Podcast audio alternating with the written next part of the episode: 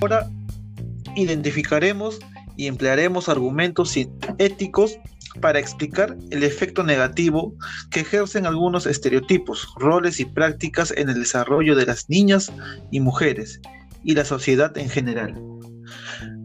Queridos estudiantes, ¿qué debemos argumentar frente a estas situaciones que afectan o vulneran los derechos de niñas y mujeres?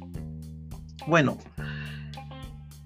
en estos tiempos todavía se educa a mujeres y hombres desde la infancia para seguir estos estereotipos y roles y ocupar determinada posición social. Tendemos, por ejemplo, que los varones siguen siendo formados para dedicarse a la vida productiva, ser jefes de hogar, para tener iniciativa sexual, liderar políticamente la sociedad, ser más fuertes, incluso actuar con toda la razón.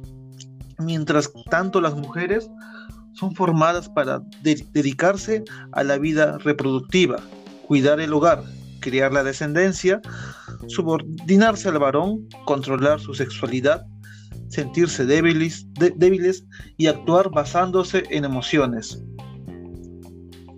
Pero también sabemos que no todos los hombres y mujeres refuerzan estas conductas, que no todos los hombres son discriminadores, fuertes, no asertivos. Y, no todos los hombres son incapaces de mostrar afecto. Y que no todas las mujeres siempre lloran.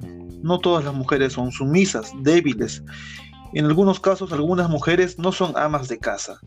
Por ello es necesario saber cuáles son los estereotipos y roles que los hombres y mujeres tienen instalados en su cultura para detenerlas, extinguirlas y lograr la igualdad entre hombres y mujeres.